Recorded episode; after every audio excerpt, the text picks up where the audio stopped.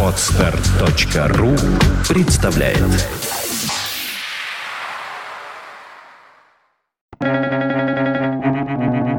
Свободное радио Компьюлента Чудо всегда ждет нас где-то рядом с отчаянием. Эрих Мария Ремарк.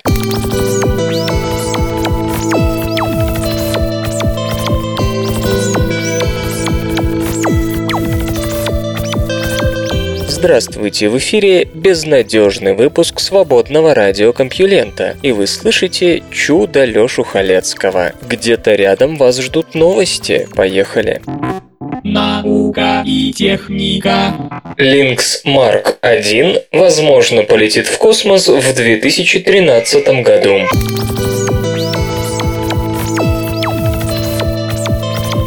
На майской выставке Spacecraft Technology Expo был представлен очередной макет космосамолета Lynx Mark 1 разработки Xcore Aerospace. Вместе с его появлением компания сделала ряд заявлений, касающихся ближайшего будущего разработки и своих планов по налаживанию космического туризма. О начале проекта Lynx американская компания Xcore Aerospace объявила 4 года назад. Оптимизма, и это еще мягко сказано, ее руководство руководству было не занимать. Директор Джефф Гризен тогда зачем-то сказал, что первый полет может состояться через два года. Да, эскизы Линкс были готовы уже в 2008, но дистанция от них до космоплана, готового к старту, чуть-чуть больше, не так ли? На Spacecraft Technology Expo господин Гризен выступил со списком модификаций, предпринятых его командой по мере продвижения проекта. Бумага внушительная, и это скорее хорошо.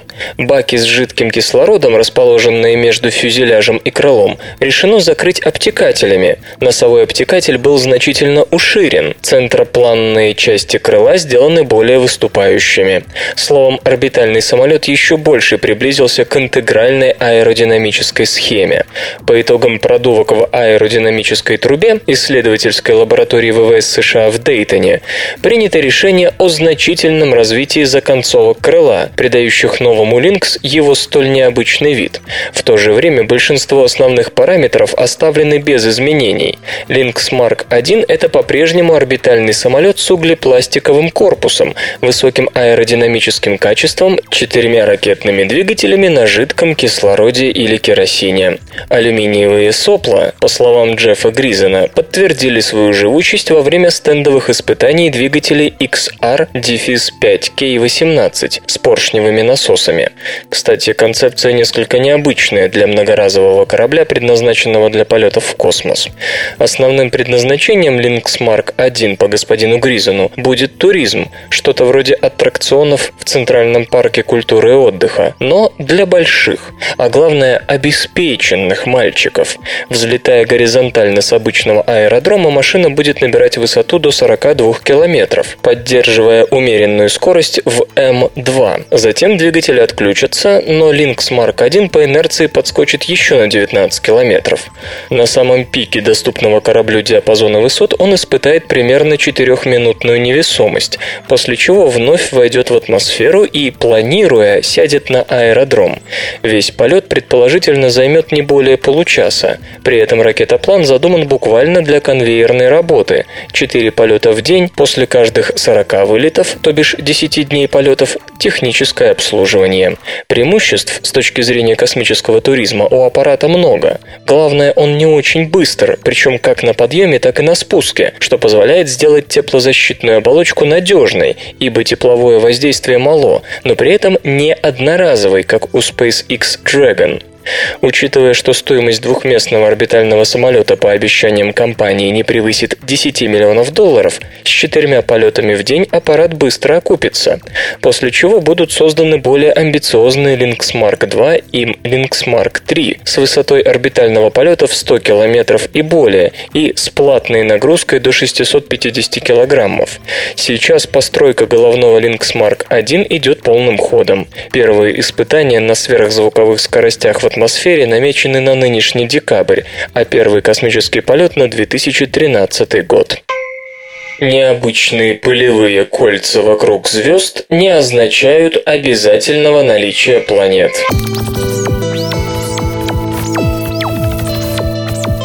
Владимир Лира из лаборатории реактивного движения НАСА в Пасадене и Марк Кюхнер из Годдардовского центра космических полетов НАСА, оба США, провели компьютерное моделирование возможности формирования околозвездного пылевого диска необычной формы, обычно ассоциируемого с наличием планет. Согласно их выводам, такие кольца не обязательно связаны с существованием сформировавшихся планет. Вы хорошо осведомлены о системе Фомальгаута, в которой то открывали, то закрывали одну планету, то предполагали там наличие двух планет, то вовсе отказывали в каких-либо планетах. Именно из-за этой неразберихи специалисты НАСА попытались по-своему оценить ситуацию.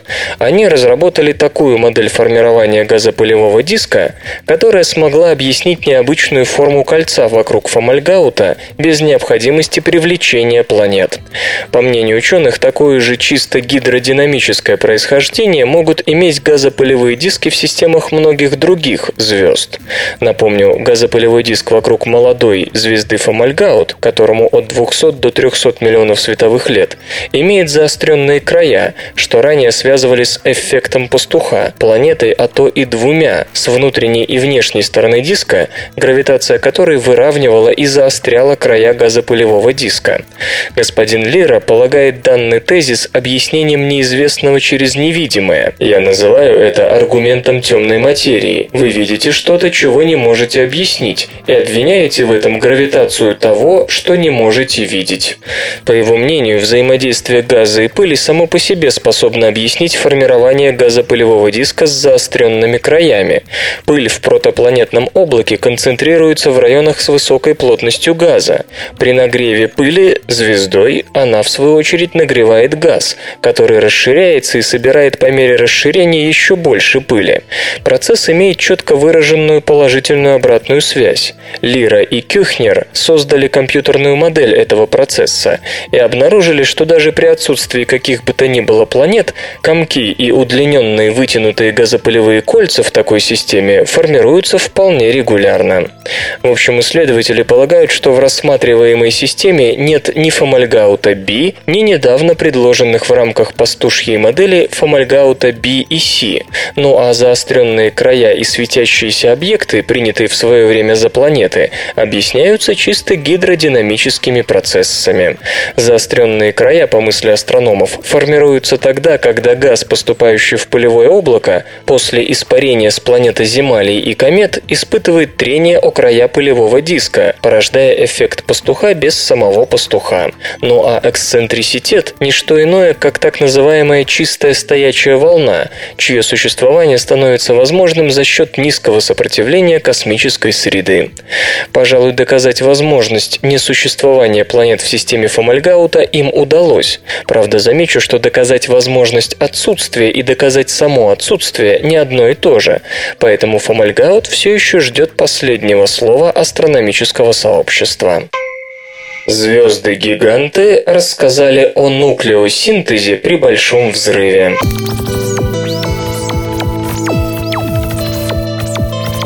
Трое астрономов из Италии, Великобритании и Франции оценили содержание первичного, образовавшегося во время нуклеосинтеза при большом взрыве, лития во Вселенной, используя результаты наблюдений звезд-гигантов. Общепринятая модель нуклеосинтеза, как я уже рассказывал, основана на физике стандартной модели. Для расчетов требуется по сути один входной параметр – отношение числа барионов к числу фотонов. Если, опираясь на последнюю информацию со спутника спутника WMAP принять это отношение равное 6,19 плюс-минус 145 тысячных, то результат вычислений будет едва ли не идеально соответствовать опытным данным по дейтерию, гелию-4 и гелию-3. Литий, однако, выбивается из общей картины. Теоретические расчеты дают примерно в три раза более высокое первичное содержание изотопа лития-7, чем эксперименты. В специальной литературе это несоответствие называют проблемой лития, и на найти ее убедительное решение никому пока не удалось. Здесь стоит сказать о том, что литий на практике обнаруживается по линиям поглощения в атмосфере звезд. Для наблюдений традиционно выбирают старые звезды-карлики с невысокой металличностью, относительной концентрации элементов тяжелее гелия, светило поколения 2.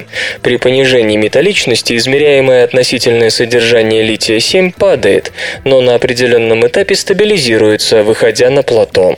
Величины, ниже которых распространенность лития-7 уже не опускается и принимают за первичные.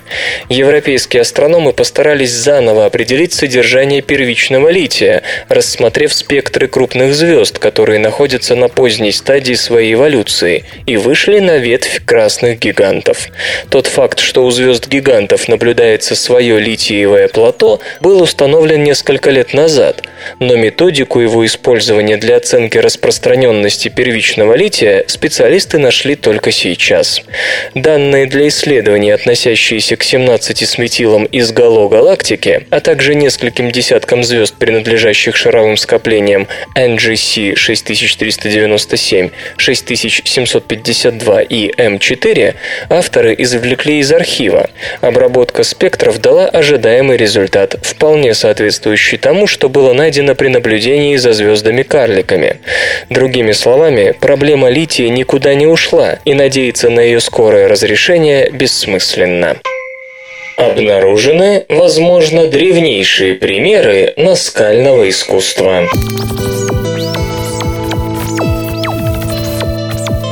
На юге Франции обнаружены наскальные изображения женских половых органов, которые как минимум современной живописи из пещеры Шове, то бишь около 37 тысяч лет назад, а то и старше. Homo sapiens пришел в Европу около 40 тысяч лет назад. Вплоть до начала 90-х годов прошлого века нельзя было с уверенностью утверждать, что наши предки уже тогда владели сложными видами художественного творчества. Многие археологи полагали, что люди современного анатомического типа постепенно шлифовали мастерство и достигли совершенства лишь примерно 15 тысяч лет назад, о чем свидетельствуют пещеры Ласко во Франции и Альтамира в Испании. Но в 1994 была открыта пещера Шове, и все изменилось.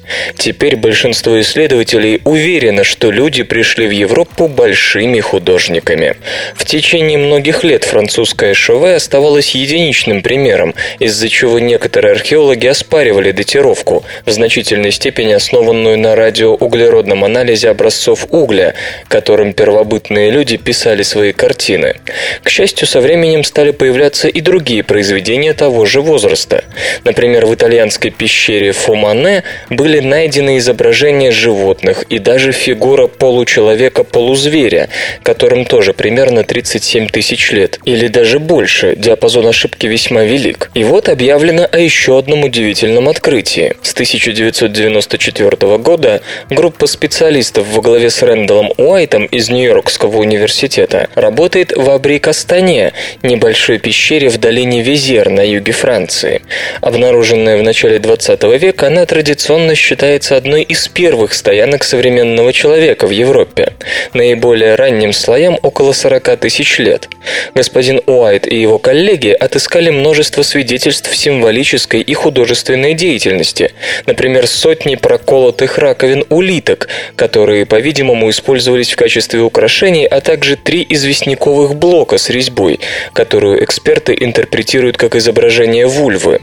Но, увы, последние невозможно датировать, поскольку они не содержат органического материала, необходимого для радиоуглеродного анализа. В 2007 году группа приступила к раскопкам еще одного большого большого блока, который упал с крыши прямо на тот участок пола пещеры, на котором размещались доисторические люди. Археологи разбили плиту, подняли ее и обнаружили еще одно выгравированное изображение вульвы. Радиоуглеродная датировка сопутствующих костей оленя и других животных, проведенная Оксфордским университетом, показала, что им 36-37 тысяч лет. Поскольку между данным археологическим слоем и каменной плитой не было было промежуточного осадка. Исследователи полагают, что потолок был разрисован примерно в то же время, когда люди съели этих животных. Иными словами, изображение из Абрика Стане примерно столько же лет, сколько искусство пещеры Шаве.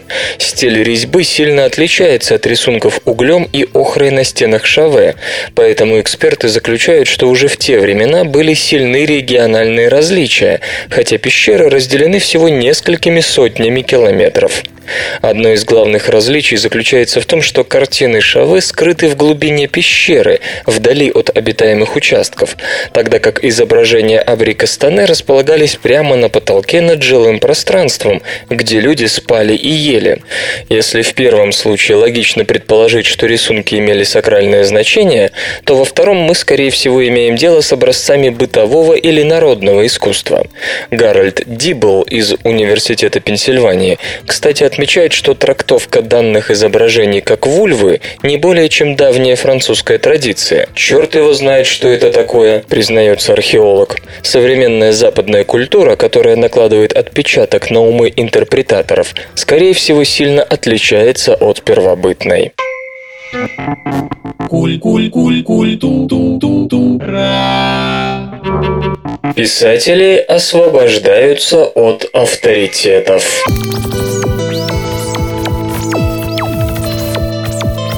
Как заметил однажды американский критик Гарольд Блум, писатели сходят с ума от страха, что окажутся под влиянием литературного канона. Отсюда, мол, провозглашаемый время от времени разрыв с традициями. Вероятно, это в конце концов принесло свои плоды, ибо новое математическое исследование пришло к выводу, что в последнее время литература в основном освободилась от давления авторитетов. Дэниел Рокмар из Дартмутского колледжа США и его коллеги проанализировали крупномасштабные тенденции развития литературного стиля, воспользовавшись цифровой библиотекой проекта Гутенберг. Они обработали 7733 произведения 537 авторов, написанные на английском языке после 1550 года. Исследователей интересовала частотность 307 слов, свободных от контекста, например, предлогов of, at, by. По их терминологии это это синтаксический клей языка. Такие слова несут мало смысла сами по себе, но образуют мост между словами, которые передают смысл. Поэтому специалисты сочли их лучшими стилистическими отпечатками пальцев. Действительно выяснилось, что стиль авторов того или иного периода по этому показателю сильно схож. При этом писатели 18-19 веков имели сходство также с литераторами предшествовавших столетий, тогда как сочинители 20 20 века похожи только на своих современников. Исследователи полагают, что дело не только в психологических комплексах, но и в огромном количестве книг, доступных сегодня. Люди читают не только и не столько старых классиков, и само понятие литературного канона размывается. К тому же неоднократно отмечалось активное развитие разговорных форм языка в последнее время, что тоже не могло не отразиться на печатном слове. Из-за проблем с авторским правом исследователи охватили только те произведения XX века, что были написаны до 1952 года, но у них нет сомнений, что сегодняшняя тенденция ясна. С этой точкой зрения соглашается американская писательница Лайонел Шрайвер. В юности и даже на четвертом десятке я пожирала классику, а сейчас почти исключительно читаю современную литературу. У меня двойственное отношение к этой эволюции, но не могу отрицать, что не питаю нежных чувств к литературному канону. Когда я, скажем, перечитываю Достоевского, у меня уже не хватает терпения следить за его длительными философскими отступлениями. Держу пари, я в этом не одинока. Госпожа Шрайвер, вероятно, и сама не заметила, насколько сильно ее слова перекликаются со знаменитым монологом брандмейстера Битти из романа Рэя Брэдбери «451 градус по Фаренгейду». Пересказ, экстракт, не размазывать, скорее к развязке. Только у последнего это называлось не литературой, а жвачкой. Вероятно, исследователи говорили все-таки о других вещах. Эти забавные ученые. Знаменитый французский математик, астроном и геодезист Пьер-Луи Моро де Мопертюи в середине 18 века возглавлял экспедицию в Лапландию для измерения по меридиану дуги в 1 градус. Ведь Ньютон, исходя из закона всемирного тяготения, показал, что Земля должна быть несколько сплюснута у полюсов, а значит длина дуги меридиана в 1 градус должна быть различной во Франции и Лапландии. Экспедиция подтвердила и этот блестящий вывод Ньютона, а Мопертюи за свое достижение получил почетный титул «Сплюснувший Землю». Вольтер же присвоил Мерпетюи титулы «Микромегас» и «Сплющивателя обоих Кассини». Дело в том, что Джованни и Жак Кассини возражали против выводов Ньютона из закона всемирного тяготения, так что Мопертюи сплющил не только Землю, но и отца и сына Кассини. Наука и техника. Реформа образования увеличила продолжительность жизни шведов.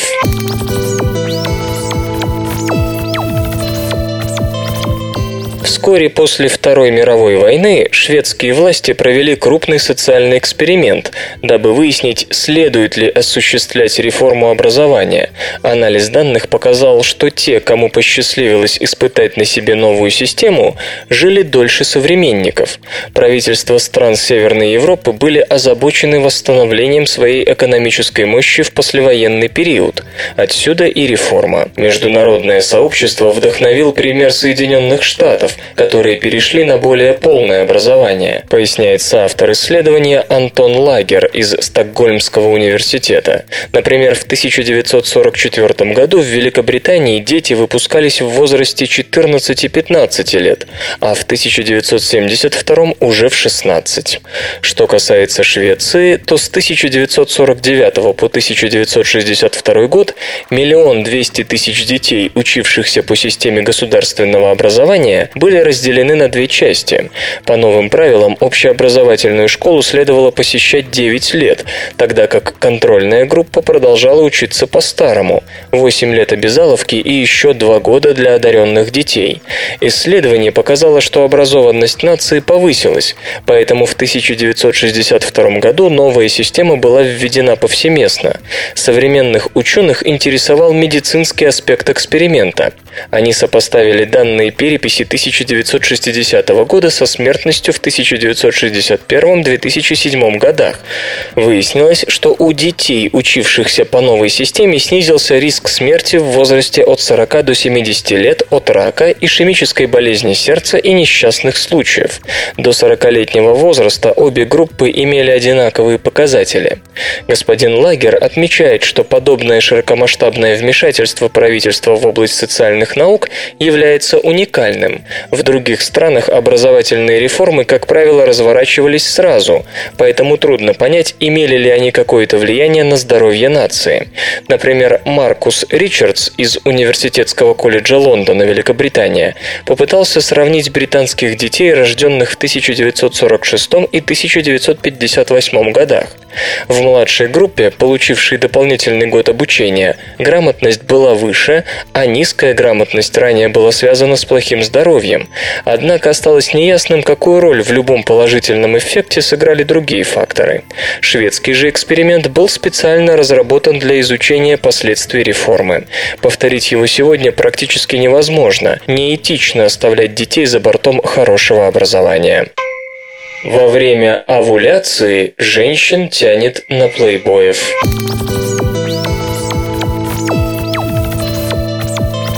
Изменения гормонального фона, сопровождающие развитие яйцеклетки, заставляют женщин видеть в авантюрных искателях приключений надежнейших отцов семейства. Почему женщины так часто ведутся на обаяние плохих парней? Ведь должны же они понимать, что мужчина, который выглядит и ведет себя как условный Джеймс Бонд, не будет надежным партнером, и что максимум, на что можно с ним рассчитывать, это мимолетное приключение. Между тем, женщины порой просто сходят с ума по таким индивидуумам и предпринимают усиленные попытки повязать попавшегося Джеймс Бонда брачными узами. Ученые нашли этому любопытное биологическое объяснение. Оказывается, рассудок отказывает дамам в период овуляции. Вероятно, гормональные изменения, происходящие в организме на последних стадиях созревания яйцеклетки, делают женщин менее разборчивыми в выборе отца для своего ребенка. При этом их восприятие мужчин, ненадежных с точки зрения семейных ценностей, менялось на прямо противоположное.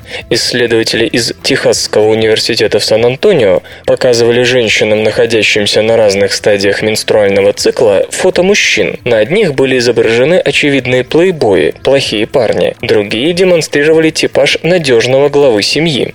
Женщин просили сказать, будут ли, по их мнению, эти мужчины заботливыми отцами, будут ли они помогать на кухне, менять подгузники и так далее. И оценки надежных плейбоев-авантюристов резко росли, как только у женщин начиналась овуляция. То же самое было и при замене фото на живых актеров. Те изображали разные мужские типажи, а женщины оценивали их пригодность на роль отца семейства. При этом исследователи отмечают один любопытный нюанс. Женщины вполне здраво указывали на недостатки ненадежных мужчин и их непригодность к построению долговременных отношений, но только в том случае, если имели в виду не себя. То есть овуляция не мешает женщинам отговорить подругу от неразумного шага, но как только они представляли рядом с ветреным красавцем себя, как способность здраво рассуждать отказывала напрочь. В период менструального цикла, когда вероятность забеременеть выше всего, гормональный фон заставляет пренебречь долговременным планированием отношений и поскорее реализовать шанс продолжить род. Изменения в психологии при этом довольно любопытны, и надо думать, есть и другие аспекты личности, которые меняются в этот период под действием гормонов. Пока же женщинам следует запомнить, что в определенный период своей жизни им надо держаться подальше от обаятельных авантюристов. Уровень доверия зависит от внешности партнеров.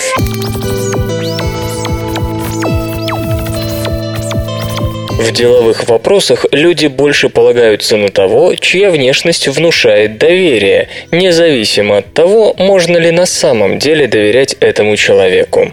Человеку трудно отказаться от склонности судить о характере и моральных качествах других людей по их внешности. Как показали эксперименты психологов из Уорикского университета, даже в важных денежных вопросах мы оцениваем надежность партнера по лицу.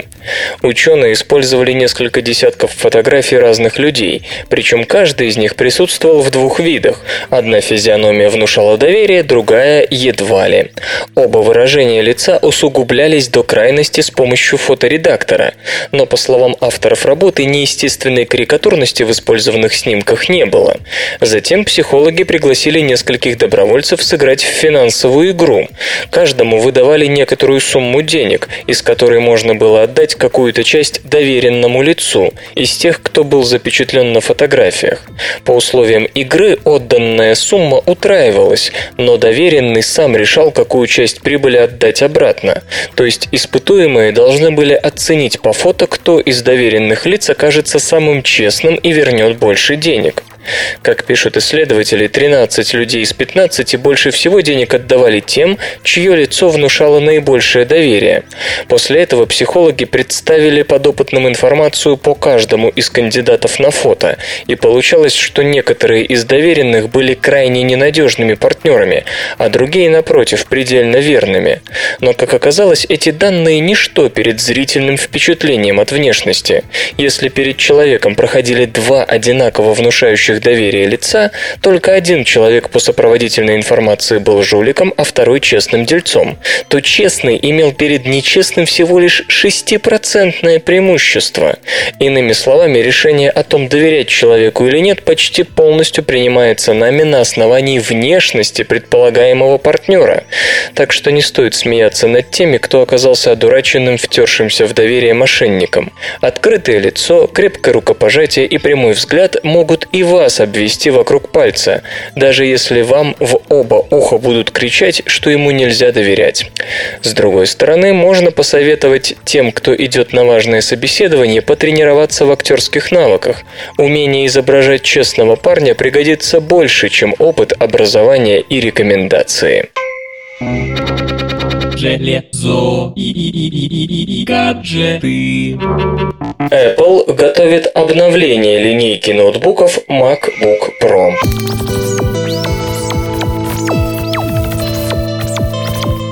Компания Apple, возможно, представит ноутбуки MacBook Pro нового поколения на ежегодной конференции для разработчиков WWDC, которая пройдет в Сан-Франциско с 11 по 15 июня. Нынешнее семейство MacBook Pro включает модели с диагональю дисплея 13, 15 и 17 дюймов. Разрешение составляет от 1280 на 800 точек до 1920 на 1200 точек. Новые 15-дюймовые ноутбуки, как сообщается, получат дисплей высокого разрешения Retina. Встроенного оптического привода не будет, благодаря чему уменьшится толщина корпуса. Упоминается поддержка интерфейса USB 3.0, обеспечивающего пропускную способность до 5 гигабит в секунду. Аппаратной основой MacBook Pro следующего поколения, по всей видимости, послужит платформа Intel Ivy Bridge, включающая 22-нанометровые процессоры Core с интегрированным графическим ядром. Цены на обновленные MacBook Pro, скорее всего, будут такими же, как и на современные модели ноутбуков данного семейства, которые стоят от 1200 до 2500 долларов в стандартной конфигурации. Музичний перепинок.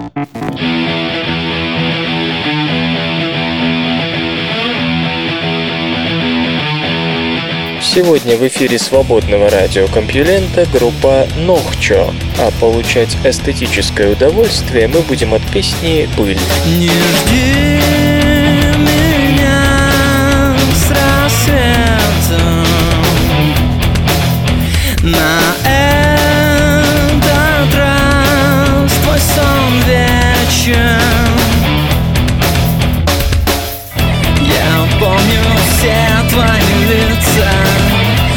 хранили печать Настало время проститься. Мне пора улетать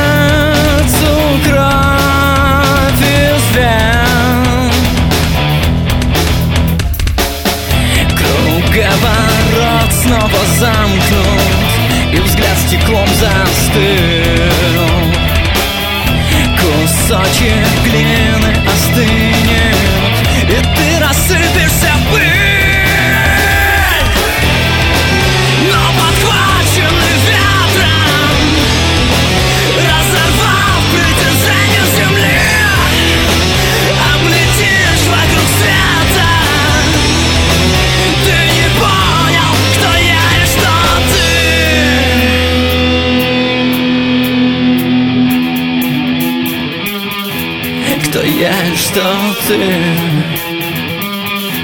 Кто я и что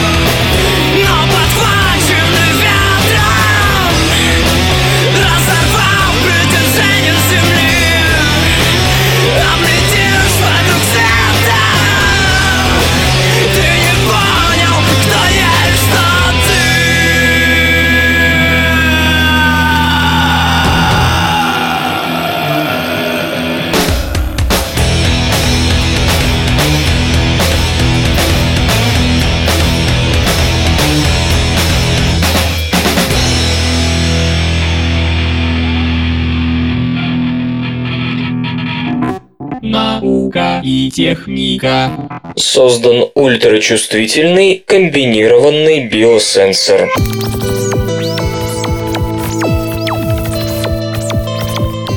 Университете Пердью создан ультрачувствительный биосенсор, обеспечивающий возможность раннего обнаружения онкологических заболеваний и открывающий путь к персонифицированной медицине, которая учитывает особенности биохимии каждого пациента в отдельности.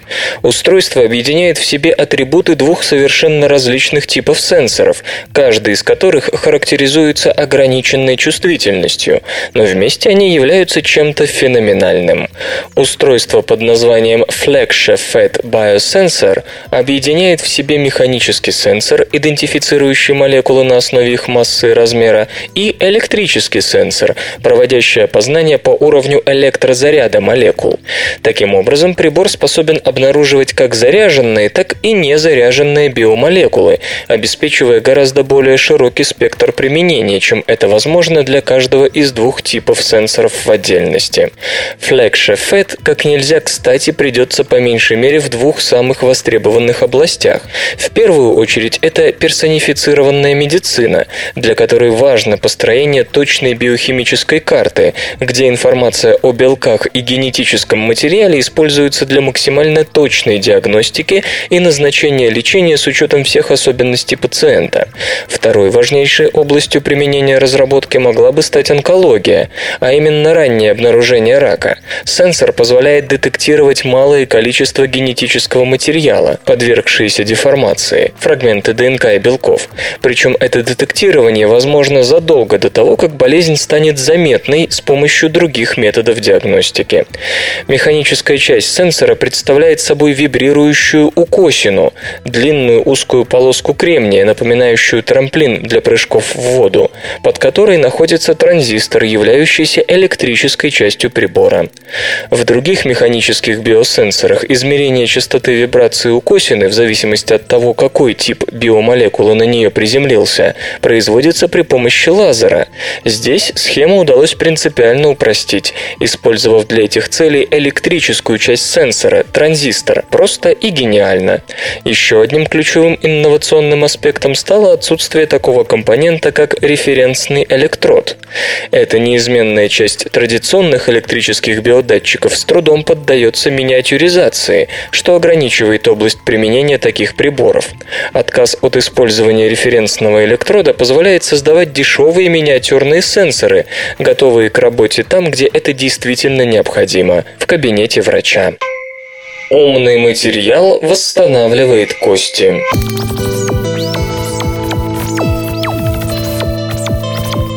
Что такое ничего и как из этого вырастить что-то?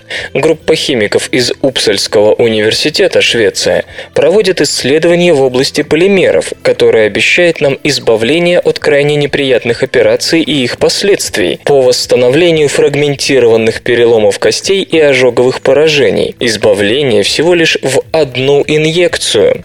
Движущей силой проекта является Соня Пескунова, научная деятельность которой сфокусирована сфокусирована на создании новой костной ткани с помощью биомолекулы BMP2, протеина, заставляющего кости буквально расти. Основная проблема с BMP2 заключается в том, что эта молекула распадается внутри человеческого тела за считанные минуты. BMP означает костные морфогенетические протеины, и выделение этих молекул из костей еще тот труд, поскольку в одном килограмме костей в среднем содержится чуть больше одного микрограмма грамма этих протеинов, которых в смеси насчитывается около 20. Но среди этой великолепной двадцатки именно BMP-2 притягивает к себе особое внимание ортопедов и дантистов, так как только он способен активировать костеобразующую остеогенную дифференциацию. Сегодня на рынке доступен рекомбинантный BMP-2 белок, что делает исследования по его применению в регенеративной медицине релевантными.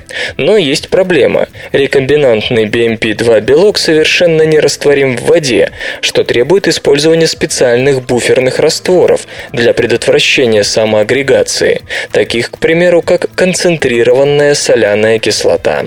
Как видим, основной задачей шведских химиков было не изобретение велосипеда, таланты BMP-2 уже известны, а создание надежного биологически совместимого переносчика, который не только защищал бы протеин, но и обеспечивал достаточный контроль над тем, как и где следует вырастить костный фрагмент.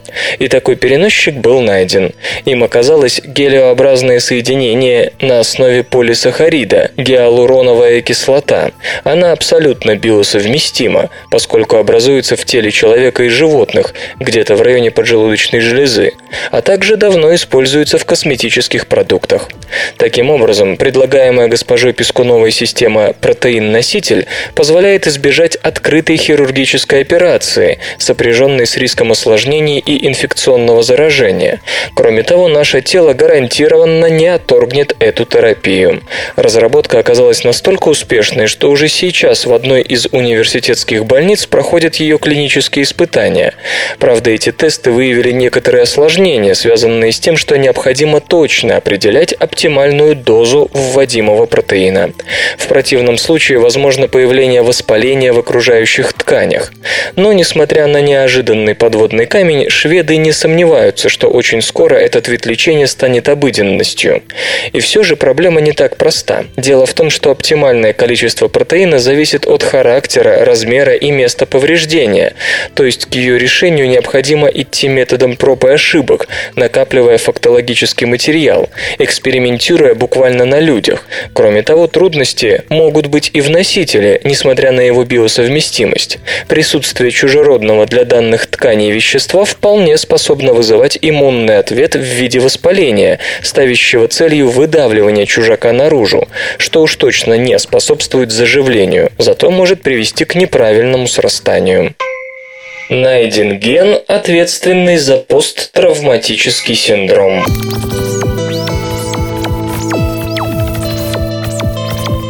Вероятность развития посттравматического синдрома тесно связана с емкостью эмоциональной памяти. Поэтому ген, который помогает нам помнить больше эмоционально окрашенных образов и событий, одновременно заставляет нас снова и снова переживать старую психологическую травму. Исследователи из Базельского университета обнаружили ген, связанный с формированием посттравматического синдрома. У человека с этим психоневрологическим расстройством бывший негативный опыт хранится, так сказать, в необработанном виде, как есть, словно только что пережитый. Достаточно достаточно самого обычного сигнала, чтобы по ассоциации снова вызвать к жизни воспоминания, несущие страх, панику и тому подобное. Но, к примеру, если взять военнослужащих, побывавших в горячих точках, далеко не у всех из них развивается этот самый синдром. То есть некоторые люди к нему предрасположены в большей степени. Очевидно, посттравматический синдром тесно связан с эмоциональной памятью. Исследователи сосредоточились на гене PRKCA, одном из из тех, от которых зависит работа структур мозга, ответственных за эмоциональную память. Как и всякий ген, он существует в нескольких вариантах или аллелях. В исследовании участвовало около 700 человек, у которых брали образцы ДНК, чтобы выяснить, каким аллелем PRKCA они обладают. Испытуемым показывали фото с высокоэмоциональным содержанием и через какое-то время просили их рассказать, что было на снимках. Оказалось, что наличие двух двух аллелей A гена PRKCA позволяет запоминать больше деталей картинки, которая произвела эмоциональное впечатление. С другой стороны, парный вариант G уменьшал емкость эмоциональной памяти. Промежуточное положение занимали те, кому от отца и матери достались разные аллели, то есть обладатели и A, и G. Сканирование мозга показало, что вариант A гена PRKCA связан с повышенной активностью зон префронтальной коры, участвующих наряду с гиппокампом и миндалевидным телом в формировании эмоциональной памяти. И активность этих зон была тем больше, чем больше копий аллеля A было в геноме. Исследователи оценили распределение аллелей PRKCA среди 347 жителей Руанды, спасшихся от геноцида 1994 года на территории лагеря для беженцев в Уганде.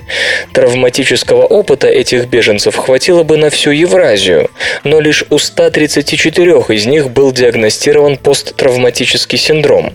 Генетический анализ показал, что наличие аллеля A в два раза повышает вероятность развития посттравматического синдрома. Руандийцы с посттравматическим синдромом несли в геноме версию гена PRKCA, расширяющую эмоциональную память. По словам авторов исследования, среди европейцев аллель A распространен намного шире, чем среди уроженцев Африки. Но как именно он влияет на нейронные структуры, связанные с памятью и эмоциями, сам или через другие гены, еще предстоит выяснить.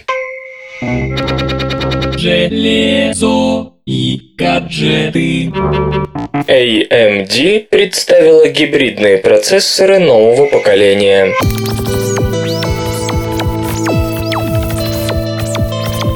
Компания AMD только что представила процессоры A-Series Accelerated Processing Unit второго поколения с кодовым именем Trinity. Чипы изготавливаются по 32-нанометровой технологии. Они имеют 2 или 4 x86 совместимых вычислительных ядра Pile Driver, контроллер памяти DDR3 и графический контроллер серии Radeon HD 7000 с поддержкой программного интерфейса DirectX 11. По заявлениям AMD, Trinity обеспечивают двукратный прирост производительности в расчете на 1 Вт затрачиваемой энергии по сравнению с изделиями предыдущего поколения Lano. Графическая подсистема, частота от 424 до 800 МГц, демонстрирует увеличение быстродействия до 56%. Время работы портативных компьютеров на базе Trinity на одной подзарядке аккумуляторной батареи, по уверениям AMD, достигнет 12 часов. В новых процессорах реализована технология Turbo третьего поколения, предназначенная для динамического увеличения тактовой частоты. Фирменная система Steady Video ответственна за стабилизацию видеоизображения при воспроизведении. Технология Perfect Picture HD занята улучшением качества картинки, в том числе видео высокой четкости. Для тонких и легких лэптопов AMD предложит модели Trinity с максимальным значением рассеиваемой тепловой энергии в 17 и 25 Вт. Для традиционных ноутбуков и моноблочных десктопов предназначены изделия с показателями в 35 и 65 Вт. В настольных компьютерах найдут применение 100-ваттные чипы. В настоящее время AMD предлагает 7 процессоров A-Series нового поколения для портативных компьютеров. Эти чипы функционируют на частоте до 2,7 ГГц или до 3,2 в турборежиме и имеют от 1 до 4 мегабайт кэша второго уровня.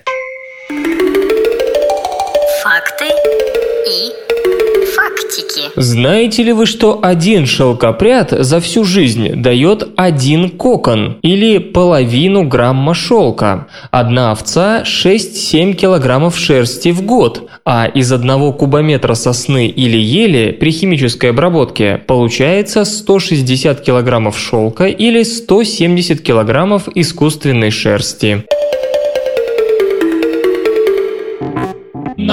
Наука и техника. Производителей парниковых газов заставят быть честными.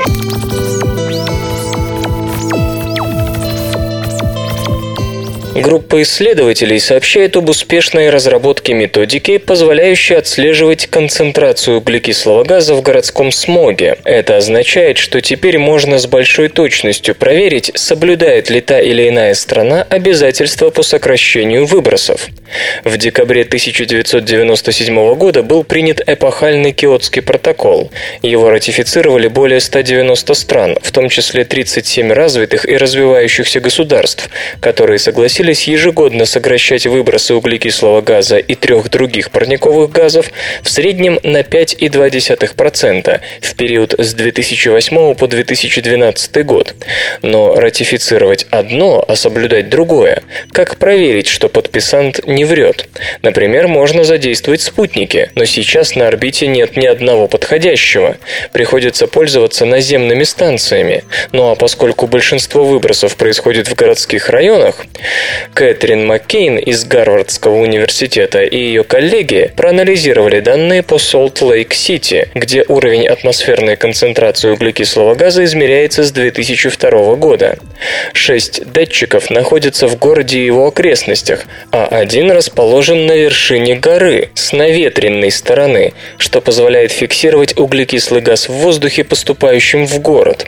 В частности, ученые занимались показателями, зарегистрированными в течение четырех временных промежутков с середины июня по конец декабря 2006 Фактические данные сравнили с результатами компьютерного моделирования, которое предсказывало, как ветер и погодные условия должны были повлиять на распределение выбросов. Модель подсчитала также, как повлияла бы на содержание углекислого газа в атмосфере та или иная концентрация растительности. Модель оказалась весьма точной. Концентрация выше ночью, когда температура воздуха стабильна и выбросы, как правило, прибиты к Земле, а в дневное время солнечный нагрев перемешивает атмосферу. Кроме того, средние концентрации углекислого газа ниже летом, когда растения активно его поглощают. В целом, сочетание измерений и моделирования позволяет заметить 15% колебания концентрации углекислого газа в городском воздухе. Впереди, без сомнения, разработка методов отслеживания и других важных парниковых газов, в частности метана, который представляет собой намного более эффективную тепловую ловушку, чем двуокись углерода. Кроме того, придется подумать, как быть с крупными городами, имеющими более сложный набор источников выбросов, например, морские порты. Самый сложный фактор – растительность. Например, у побережья Атлантического океана в зимнее время количество углекислого газа, порожденного разложением опавших листьев, превосходит выбросы прибрежных городов. Исследователи сделали бы большую ошибку, если бы предположили, что весь тамошний диоксид углерода идет от сжигания ископаемого топлива. Джон Миллер из Национального управления океанических и атмосферных исследований полагает, что определить долю парниковых газов, поступающих из гниющих листьев, можно путем измерения уровня углерода 14. Растения содержат определенную долю этого изотопа, а нефтепродукты, уголь и, следовательно, выбросы, образующиеся при их сжигании, нет. Разрабатывается новый спутниковый инструментарий для анализа северного сияния.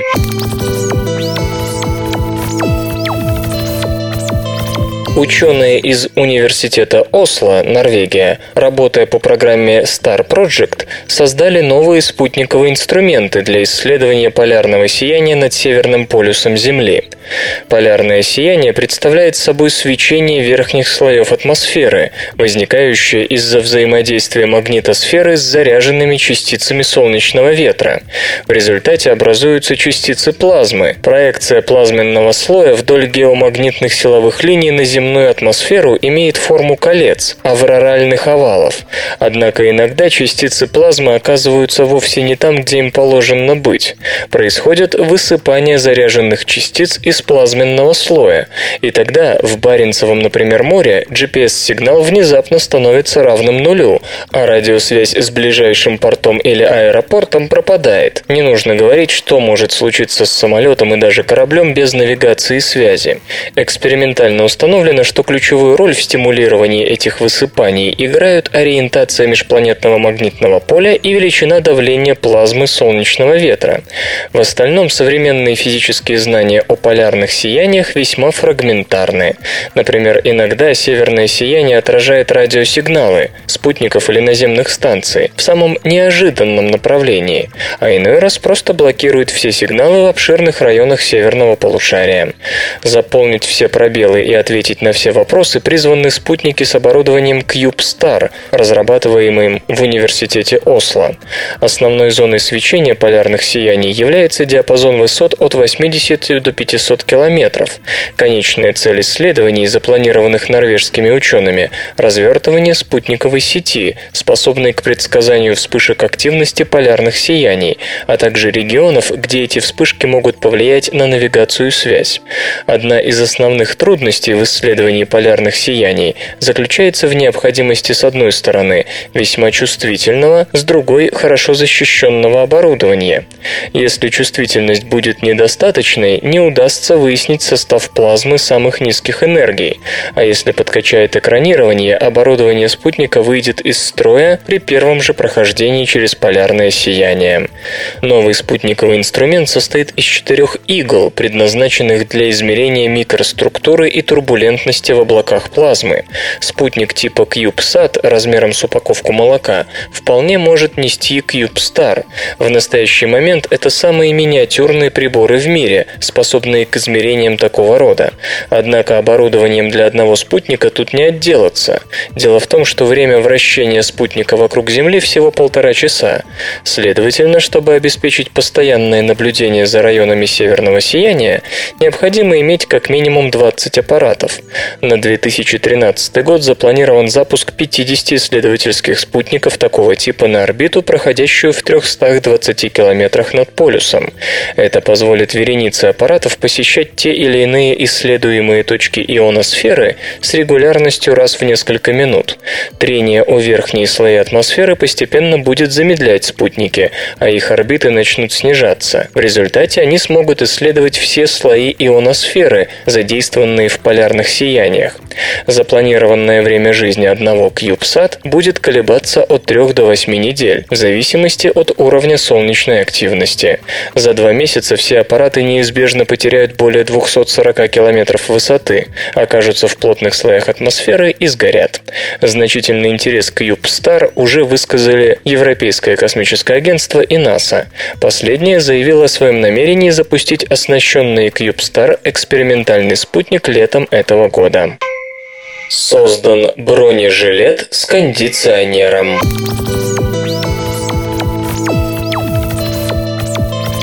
Практический боевой опыт показывает, мало кто может носить бронежилет в жаркую погоду, но уж если некто выработал в себе такую силу воли, то бегать на жаре с многокилограммовой нагрузкой он все равно не будет. Исследователи из швейцарских федеральных лабораторий по испытанию и исследованию материалов разработали для таких случаев бронежилет со встроенным кондиционером. В ходе эксперимента по оценке эффективности новой системы волевой доброволец в бронежилете потрусил несколько километров на беговой дорожке в специально изолированном и подогреваемом помещении. При этом он стал легче всего на 544 грамма за счет потери жидкости с потом, а при предшествующем контрольном опыте, где он делал то же самое в обычном, некондиционируемом бронежилете, он потерял 735 граммов, то есть на 191 грамм больше. Не очень важно, из чего сделан обычный бронежилет. Ни кевлар, ни титановый, ни керамические пластины не пропускают водяные пары. Следовательно, полицейский или солдат часто оказывается в положении собаки, потовые железы которой не выполняют терморегуляторной функции. Где-нибудь в офисе это не страшно, однако есть Лос-Анджелес, Кингстаун, Каракас и еще множество городов, где вспотевший полисмен, судорожно сжимая в руках грозящий выскользнуть пистолет, часто должен выбирать между бронежилетом и шансом догнать преступника. Тоже относится и к военнослужащим развитых стран мира, в последнее время воюющих исключительно в жарких странах. Умный бронежилет, разработанный швейцарцами, содержит встроенную систему охлаждения, основанную на технологии CoolPad, первоначально разработанной для медицинских приложений. Внутренности встроенного в бронежилет CoolPad заполнены водой, которая при испарении через мембрану уносит часть тепловой энергии от человеческого тела, охлаждая его. Дополнительное воздушное охлаждение обеспечивает небольшой низкооборотный кулер. Звучит красиво, а на деле потребовало нескольких лет исследований. Обычные водонепроницаемые внутритканевые разделители либо слишком жесткие и несгибаемые для удобного повседневного ношения, либо недостаточно водонепроницаемые, чтобы удержать охлаждающую жидкость. Другой проблемой было то, что кулер настолько тонкий, чтобы его можно было использовать внутри бронежилета, и такой попросту отсутствовал на рынке, а при его самостоятельной разработке ученые обнаружили, что привычные пластики не способны обеспечить требуемую прочность вентилятора при небольшой толщине. Кроме того, обычная технология исполнения охлаждающих емкостей, использовавшаяся в медицине, не была приспособлена к серьезным механическим нагрузкам. После первых же опытов с бегом выяснилось, что поверхность охлаждающего контура подвержена механическому износу и, соответственно, утечкам воды. Тогда для охлаждения стали использовать набор из ультратонких мембран, сваренных твердотельными лазерами и диодной накачкой.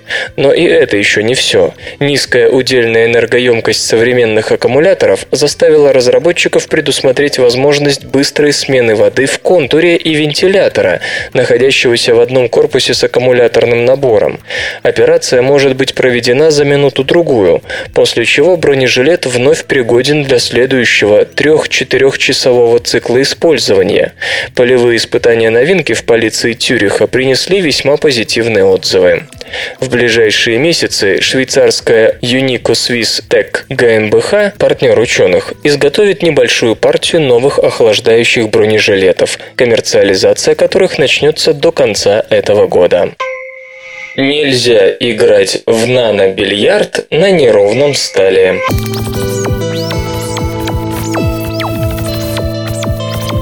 Нет ничего хуже, чем бильярдный стол с невидимыми ямками или бугорками, которые обязательно направят ваш удар в непредсказуемую сторону.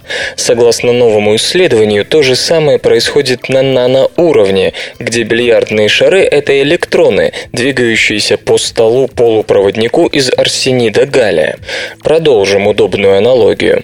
Эти бильярдные столы вызывают немалый интерес благодаря их возможному использованию в компьютерных технологиях будущего будущего. В работе, результаты которой опубликованы в журнале Physical Review Letters, международная группа физиков продемонстрировала, что при игре в полупроводниковый бильярд на наноразмерном уровне небольшие кочки оказывают неожиданно серьезное влияние на движение электронов. И главное, ученым удалось найти решение, позволяющее сглаживать эти бугорки. Речь, конечно же, идет о вышедших на поверхность дефектах решетки и примесях. Для устранения таких эффектов, как обратное рассеяние, вызываемое примесными атомами, используются ультрачистые материалы. Но все равно до сих пор нет способа, позволяющего избежать ионизированных атомов кремния, который применяется в качестве допанта, наполняющего электронами структуру полупроводника арсенида галлия. Их электростатический эффект, увы, более коварен, поскольку существенно искажает поверхность полупроводника. Впрочем, все это стало очевидным только после появления результатов рассматриваемого исследования. Прежние работы, имевшие дело с куда более крупными устройствами, подразумевали, что искажения, привносимые кремнием, ничтожны, и пути движения электронов определяются только формой поверхности полупроводника. Это не так. Нынешняя работа, посвященная наноразмерным полупроводящим устройствам, доказала, что нагревание и следующее за этим охлаждение нанометрового полупроводника проводника приводит к радикальному изменению электронных путей. В то же время, используя совершенно новый дизайн полупроводящего устройства, разработанного в рамках данного исследования и позволяющего исключить применение кремниевого допанта, приводит к тому, что никакого изменения в электронных путях при нагревании и охлаждении не происходит. Это наблюдение однозначно указывает на то, что именно кремниевый допант является причиной непредсказуемых искажений на наноуровне. Причем характер улучшений, наблюдавшийся при удалении кремния, был совершенно неожиданным, учитывая предыдущий опыт с крупными устройствами. В общем, чем ближе квантовый уровень, тем аккуратнее нужно быть с различного рода эффектами, наличие которых так легко игнорировать на макроуровне. Вывод прост. Создание качественной наноразмерной электроники возможно только тогда, когда мы имеем дело с предсказуемыми свойствами и не пренебрегаем даже малейшим намеком на их непостоянство. Игры. Вышел Diablo 3. Blizzard Entertainment наконец-то облагодетельствовала поклонников знаменитой экшен-РПГ Diablo. Сегодня, 15 мая, в продажу поступила третья часть, созданная только для персональных компьютеров и их родственников Макинтошей. Ждать пришлось целых 12 лет. Впрочем, россиянам и прочим странам третьего мира игра еще не досталась. Явление назначено на 7 июня. Серверы для инсталляции заработали вчера, а запустить игру, страждущая общественность смогла ровно в полночь. 20 лет прошло с тех пор, как Санктуария избавилась от кровожадной нежити во главе с демонами Дьябла, Мефисто и Бала. Декарт Каин, знакомый вам по прошлой игре, вернулся на развалины Тристрамского собора, чтобы найти средства борьбы с воплощениями зла. С небес, объятый пламенем, спустился провозвестник апокалипсиса. Удар пришелся в то самое место, через которое некогда в мир проник Дьябло. Радуются разработчики. В общем, новое зло не дремлет, срочно нужны герои для адекватного ответного добра. Одной из особенностей проекта станет специальный аукцион, который позволит торговать ненужными вам предметами как за внутриигровое золото, так и за настоящие деньги. Свободное радио Компьюлента.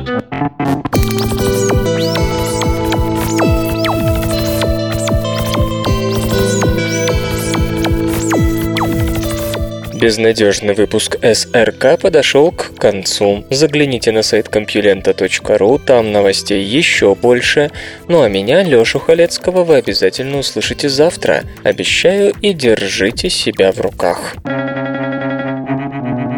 Свободное радио Компьюлента. Скачать другие выпуски подкаста вы можете на podster.ru